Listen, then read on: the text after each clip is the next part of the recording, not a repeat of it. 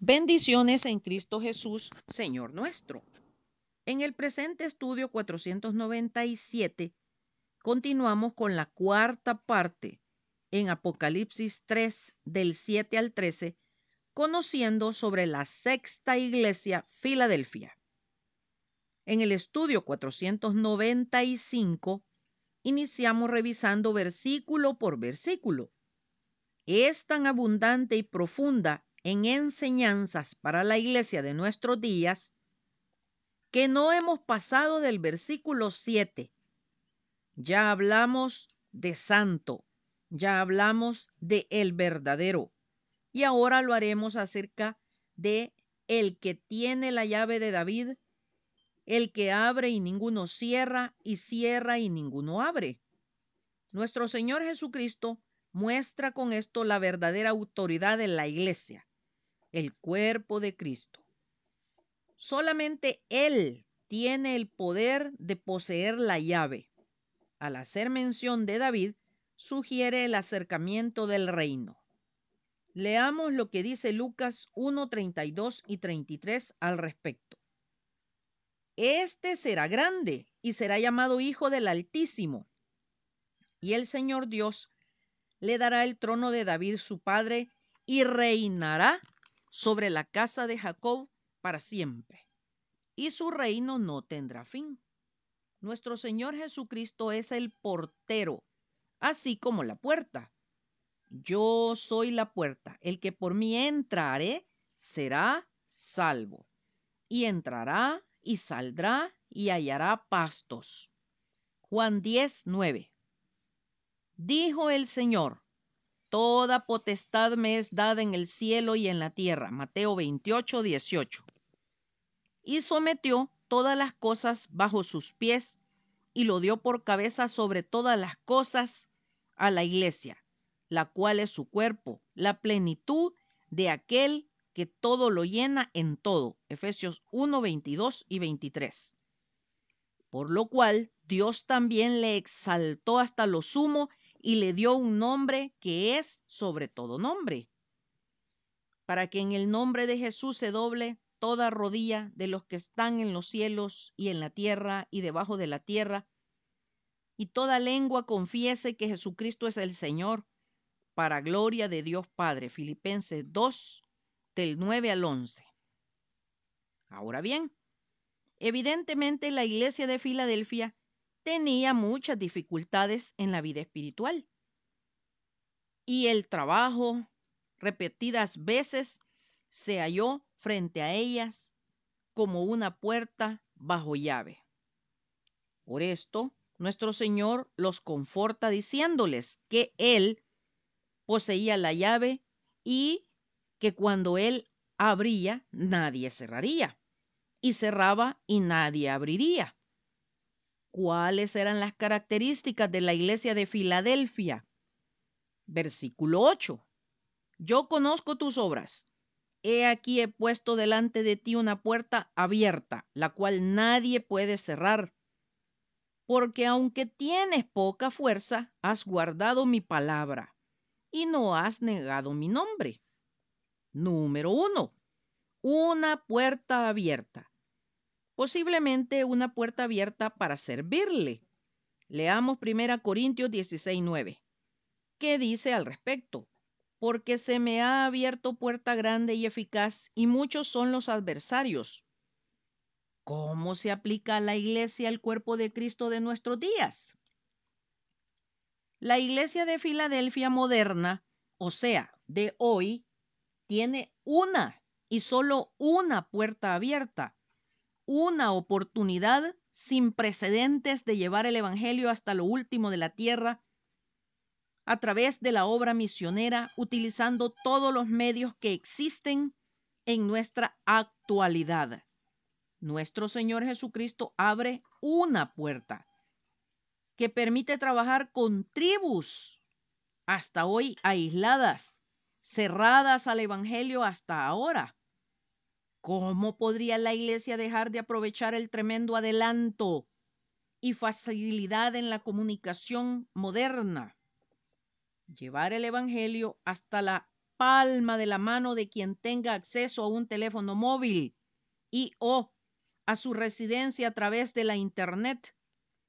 También la puerta abierta puede referirse y aplicarse al arrebatamiento o traslación de la iglesia. Al respecto, Apocalipsis 4, 1 y 2 dice, Después de esto miré, y he aquí una puerta abierta en el cielo, y la primera voz que oí como de trompeta hablando conmigo dijo, Sube acá, y yo te mostraré las cosas que sucederán después de estas.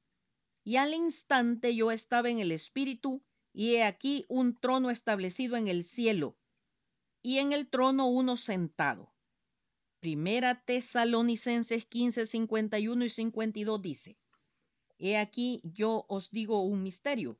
No todos dormiremos, pero todos seremos transformados en un momento, en un abrir y cerrar de ojos, a la final trompeta porque se tocará la trompeta y los muertos serán resucitados incorruptibles y nosotros seremos transformados.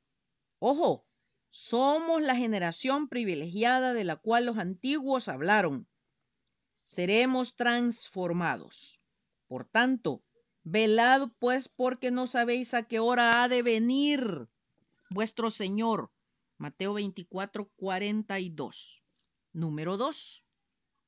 Aunque tienes poca fuerza, has guardado mi palabra y no has negado mi nombre. Esta poca fuerza no se refiere a lo espiritual, sino a lo físico, a su entorno. Habían más incrédulos que creyentes. Segunda Corintios 1.12 dice, porque nuestra gloria es esta, el testimonio de nuestra conciencia que con sencillez y sinceridad de Dios, no con sabiduría humana, sino con la gracia de Dios, nos hemos conducido en el mundo y mucho más con vosotros. Y 2 Corintios 12, 9 y 10 dice, y me ha dicho, bástate mi gracia, porque mi poder se perfecciona en la debilidad. Por tanto, de buena gana me gloriaré más bien en mis debilidades para que repose sobre mí el poder de Cristo, por lo cual, por amor a Cristo, me gozo en las debilidades, en afrentas, en necesidades, en persecuciones, en angustias, porque cuando soy débil, entonces soy fuerte. Esta iglesia, Filadelfia, que se apegaba a antiguos pero verdaderos principios bíblicos, probablemente era desconocida y sin importancia a los ojos del mundo, precisamente por guardar la palabra del Señor.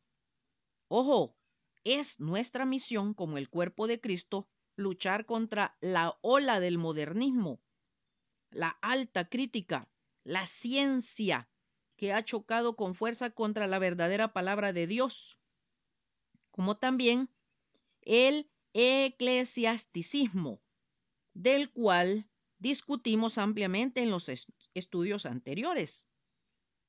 La ha rechazado por completo o ha adulterado o tergiversado maliciosamente. Leamos al respecto en 1 Timoteo 4.1. Pero el Espíritu dice claramente que en los postreros tiempos, los nuestros, algunos apostatarán de la fe, escuchando a espíritus engañadores y a doctrina de demonios. Primera Corintios 10, del 19 al 20. ¿Qué digo pues? ¿Que el ídolo es algo o que sea algo lo que se sacrifica a los ídolos? Antes digo, que lo que los gentiles sacrifican a los demonios lo sacrifican, y no a Dios. Y no quiero que vosotros os hagáis partícipes con los demonios. ¿Cómo podría la verdadera iglesia, el cuerpo de Cristo, dormida, quieta, ante tan grande oposición a la verdad? Por esto, el Señor Jesucristo, como se lo dijera a la Filadelfia histórica, nos lo dice a nosotros la Filadelfia de hoy no has negado mi nombre.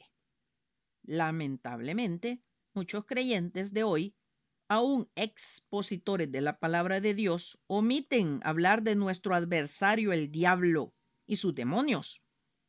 Piensan que al hacer declaraciones corteses respecto de Cristo, llamándolo hombre perfecto, etc., le hacen una gran concesión, sustituyendo recurrir al enorme poder que hay en su nombre, que es sobre todo nombre. Marcos 16, 17 dice, y estas señales seguirán a los que creen. En mi nombre echarán fuera demonios. No debemos olvidar que vivimos en una tierra gobernada por Satanás y sus demonios. ¿Cómo podríamos hacerle frente si no lo hacemos a través del poder del nombre del Señor Jesucristo? Por lo cual Dios también le exaltó hasta lo sumo y le dio un nombre que es sobre todo nombre, para que en el nombre de Jesús se doble toda rodilla de los que están en los cielos y en la tierra y debajo de la tierra. Filipenses 2, del 9 al 10. Será hasta el próximo domingo, si Dios nos presta la vida, que continuaremos haciéndonos una radiografía espiritual a nivel personal a través del estudio de la sexta iglesia Filadelfia. Maranata, Cristo viene pronto. Atentamente, Lic Acevedo, colaboradora de Riego.